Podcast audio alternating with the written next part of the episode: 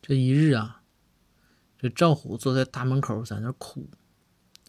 这包大人呢，正好溜达过来了，看见了，赶紧走过去啊，就说：“赵虎，怎么了？怎么哭成这样啊？遇着啥难事儿了？”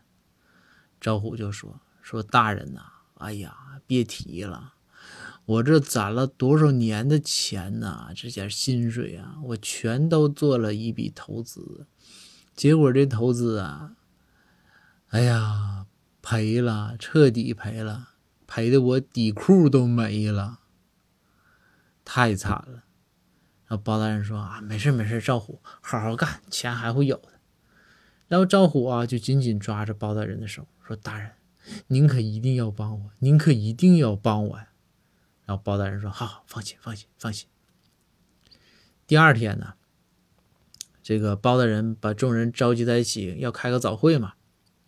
开完早会之后，这包大人就喊赵虎：“来来来来！”